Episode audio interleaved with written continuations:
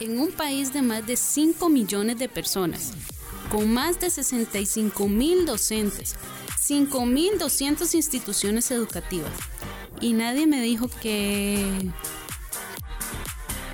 Aquí te contamos lo que nadie te dijo, de la juventud, de la vida adulta, lo que necesitas y lo que querés saber. Bienvenidos a lo que nadie te dijo de...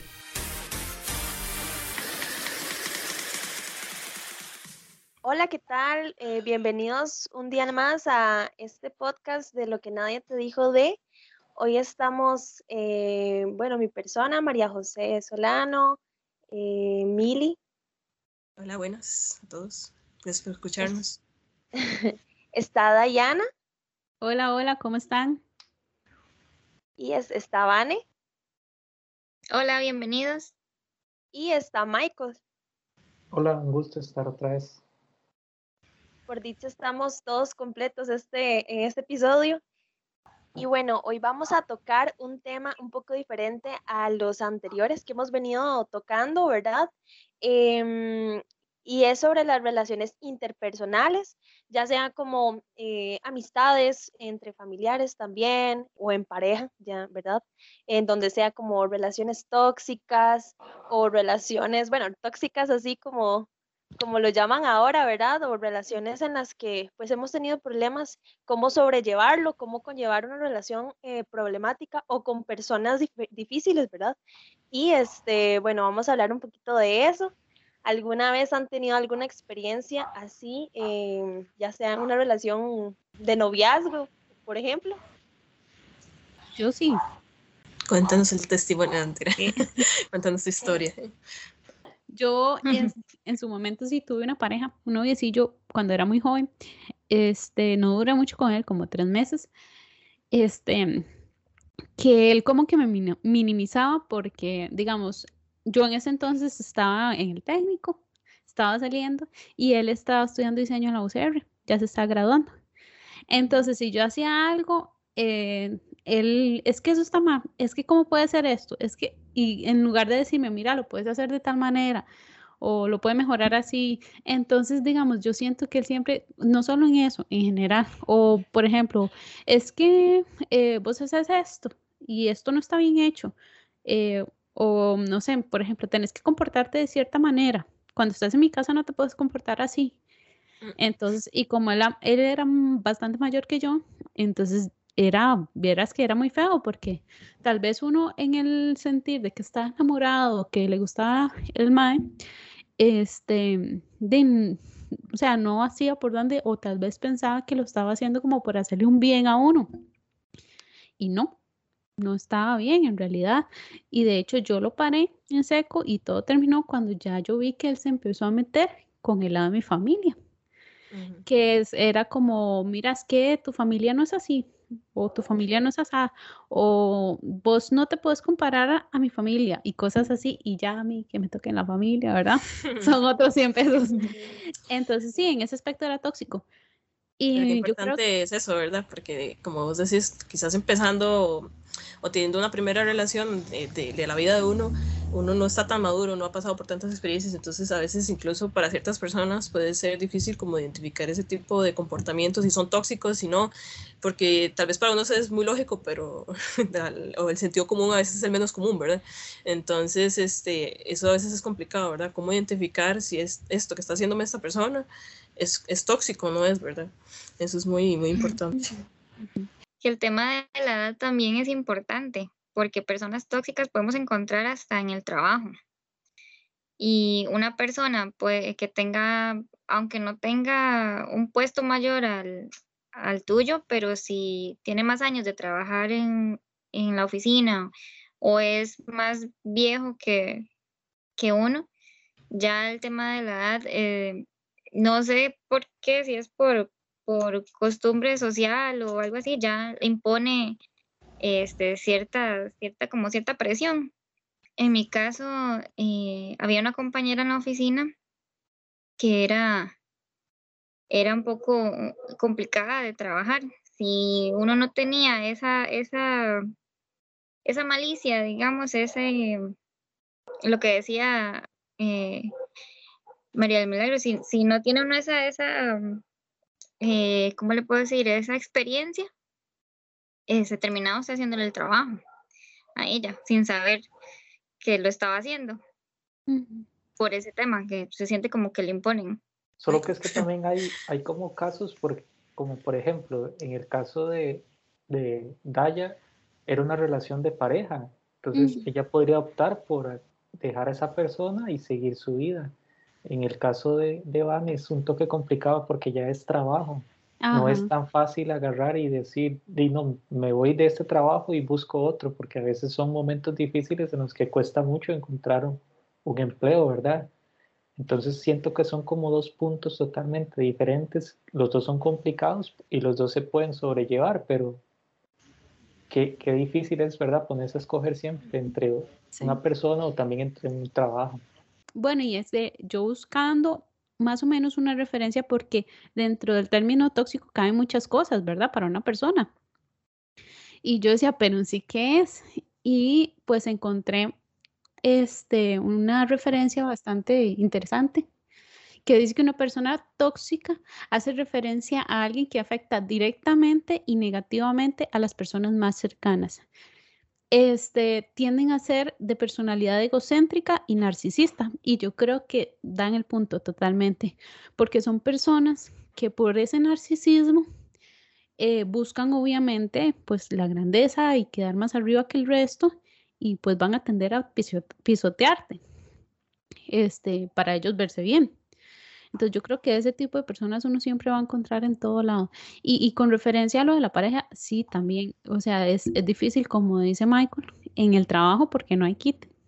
Y todavía en relaciones, yo digo que eso depende de la persona, porque digamos tal vez que yo, pues lo pensé, pero este, tal vez otra muchacha no, o sea, ni siquiera lo hubiera pensado y hubiera estado ahí en esa relación por quién sabe cuánto tiempo aguantando esas cosas, porque tal vez para esa persona eh, no hubiera sido tan fácil tomar la decisión. Bueno, y tampoco es que fue tan fácil, porque él estaba lo que ya uno llama que estaba enamorado. Pero eh, uno sopesa y tiene tal vez esa madurez de decidir con quién quiere estar y con quién no. Claro, eh, en parte, de hecho, tenés demasiada razón y creo que a veces tanto las personas jóvenes que están iniciando una relación o las personas ya que tengan eh, cualquier experiencia, creo que a veces se les hace un poco o se nos hace un poco difícil ver esas situaciones más si uno está como pues en ese en ese enamoramiento y demás porque a veces es difícil ver eh, actitudes tóxicas y, y, creo que a veces las, las, los amigos eh, te dicen, mira, es que, mira, él, esta persona está haciendo esto, ¿por qué no te das cuenta? Y es que uno tal vez no se da cuenta porque uno está ciego y tal vez uno deja pasar ese tipo de cosas como, como normales, como errores normales y a veces pues, minimizando. Uno no ve, uno no ve las, las red flags. sí, este, no, y, y en eso tienes razón. Y así se empieza, digamos, una relación que puede llegar hasta ser una relación violenta, ¿verdad? Donde vayan a haber golpes y en caso de parejas y de un montón de cosas, ¿verdad? Entonces ahí es donde yo creo que desde el principio es donde uno tiene que reconocer eh, si está bien o si está mal, al menos en esa parte. Sí, eso también es muy importante porque, como mencionaba Michael, ok, en el trabajo no puedes siempre como escapar de ese trabajo porque tal vez lo ocupas o, o lo que sea situación, ¿verdad? Pero ¿qué pasa cuando son familiares? Cuando mi mamá, por ejemplo, mi mamá ha tenido un comportamiento tóxico conmigo que me ha, no sé, me ha como humillado algunas veces, cualquier cosa, ¿verdad? Que se nos pueda imaginar que es como manipuladora, porque sucede mucho, ¿verdad? Que incluso nuestros mismos familiares a veces, en lugar de ser un sistema de apoyo, en realidad lo que son es de causa de estrés y sufrimiento y lo que sea. Entonces, qué difícil, ¿verdad? En esas circunstancias. Solo que es que, digamos, en ese punto sería algo complicado porque, digamos, eh, por ejemplo, yo recuerdo que mis abuelos ya son personas ya adultas mayores y son de una generación totalmente diferente a la, a la nuestra, ¿verdad? Entonces, mi abuelo siempre era de que él era el que salía a trabajar, daba la plata y mi abuela estaba en la casa y este, era la que se encargaba de todo. Entonces, por ejemplo, eh, mi abuelo no dejaba ver a mi abuela novelas, pero ya es una cuestión de que fue como lo criaron a él, porque los papás de ellos de, pensaban que eso era malo o, o no era bueno, y ellos fueron arrastrando eso, entonces son generaciones totalmente diferentes. No se justifica, pero eh, pienso que conforme vaya pasando el tiempo y la generación, se va a ir viendo el cambio. Ahora la generación que sigue a nosotros ya va a ser totalmente diferente, va a tener un pensamiento más, más abierto y no va a ser tan cerrado como, como esto que pasaba, ¿verdad? Sí, exacto. Y es que, bueno, eso que dice Michael es súper importante porque, mm, digamos, nosotros no, no, podemos justificar el comportamiento tóxico de otra persona, sea mi mamá, sea mi papá, sea mi hermana, sea mi compañero de trabajo, sea mi novio. Lo importante ahí es y primero identificar que estamos en una relación tóxica, que esa persona me está haciendo daño. Y segundo, empezar a aprender a poner límites. O sea, que no importa si esta persona fue criada así, porque esa es su manera de pensar, pero lo importante es saber poner el límite para que eso no me afecte a mí como persona y no me afecte mi, mi forma de ser, mis decisiones. Eh, eso es como, siento yo que lo importante, tal vez no tanto como alejarnos de esa persona tóxica, porque muchas veces no se puede, como el ejemplo del trabajo o de la familia, sino este, saber cómo poner los límites y que no me afecte a mí. Sí, eso es súper importante. Yo creo que también hay otro punto que hay que analizar y es ver si nosotros estamos siendo los tóxicos.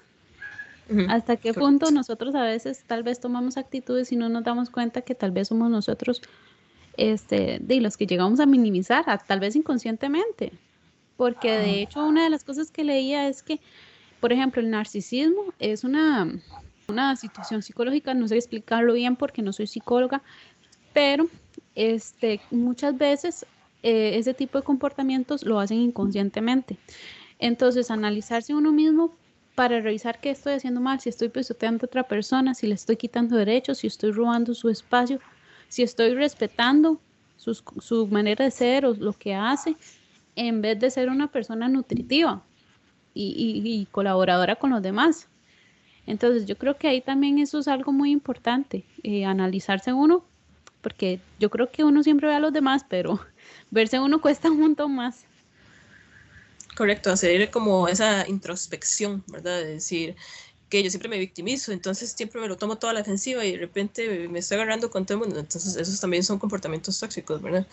Este, como decís vos, al final nosotros, ninguno de aquí, somos psicólogos, ¿verdad? Entonces, algo muy importante siempre buscar ok, si, si mi familia me ha hecho daño, buscar ese apoyo con psicólogos profesionales, ¿verdad?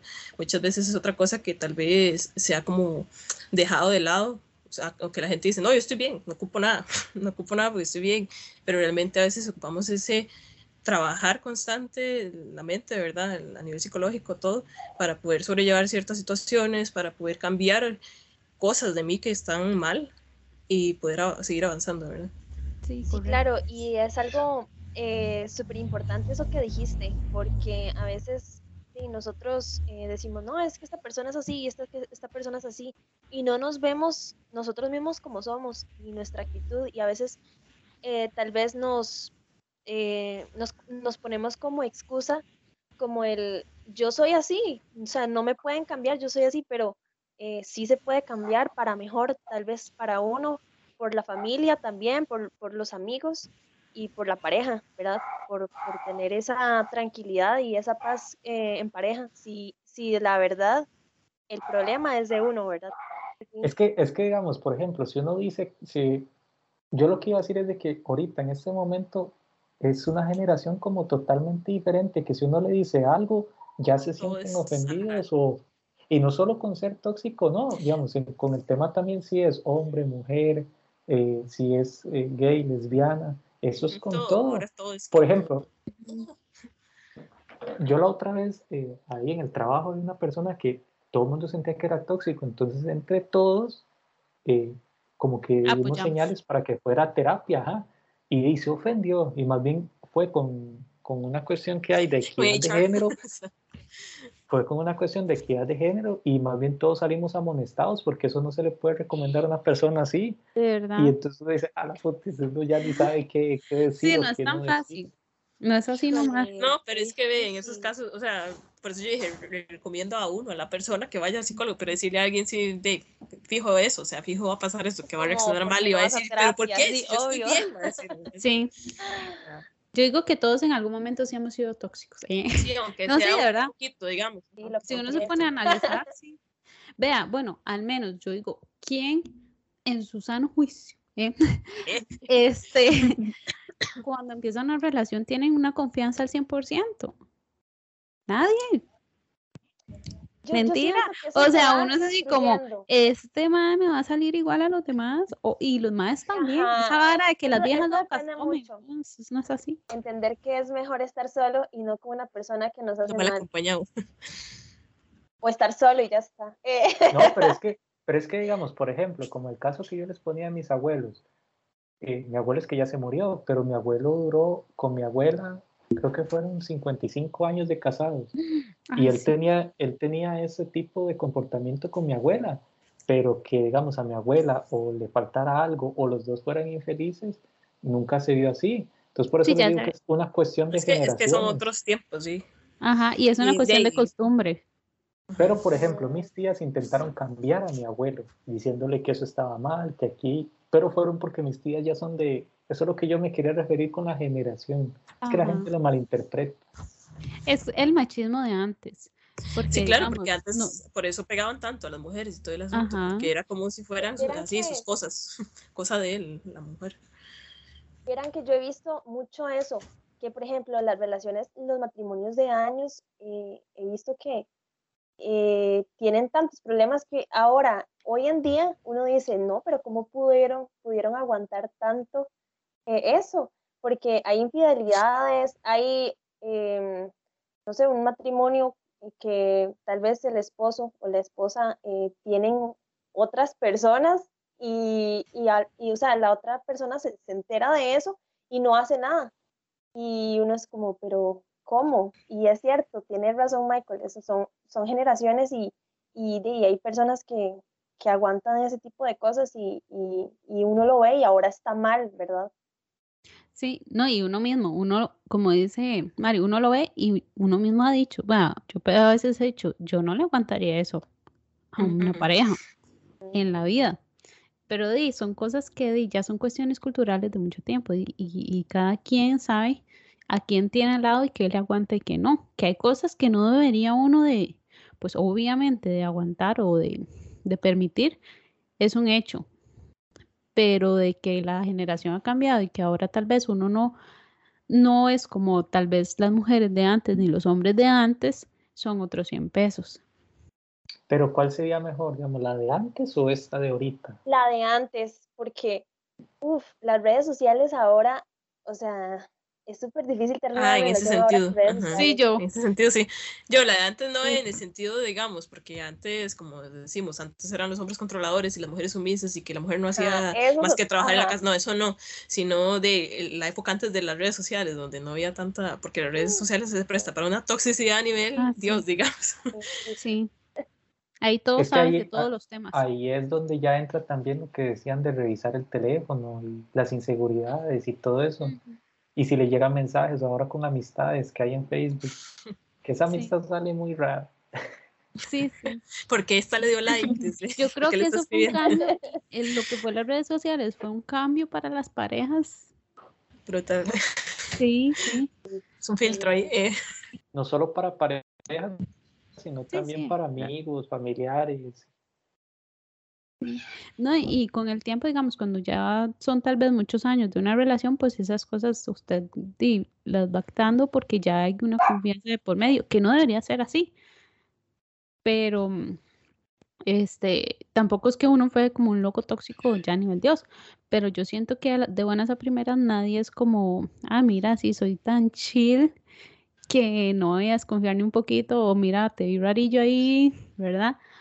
Hay una diferencia entre eso a la loca esa que se subió encima del carro o a pegarle cuatro gritos al marido en medio de, un concierto, ¿verdad?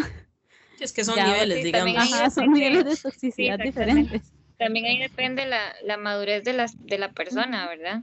Porque no es lo mismo comparar una relación de, de una pareja joven que vienen saliendo del cole, por ejemplo, que tal vez han tenido una o dos relaciones por ahí informales o algo así, a un matrimonio ya, por ejemplo. Ya pasadito los 30, digamos. Ya hay cosillas que uno que uno no les toma tanta importancia como si se las hubiera tomado cuando eran jóvenes. Qué sé yo, que tiene amigas y, y, salen o algo así, ya uno no, no tiene, no está tan, parado de uñas como, como lo estaría cuando era joven, digamos. correcto, sí. Bueno, chiquillos, creo que este tema es súper interesante y creo que da para más. Entonces, creo que vamos a dejar nuestras experiencias para el siguiente podcast. ¿Qué les parece? Súper. Espero que nos escuchen. y bueno, entonces nos escuchamos para el próximo podcast con muchísimo más y espero les haya gustado bastante. Chao. Chao, gracias.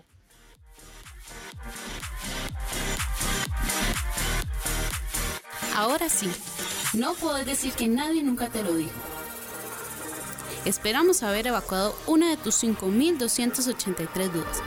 Nos escuchamos en el próximo podcast.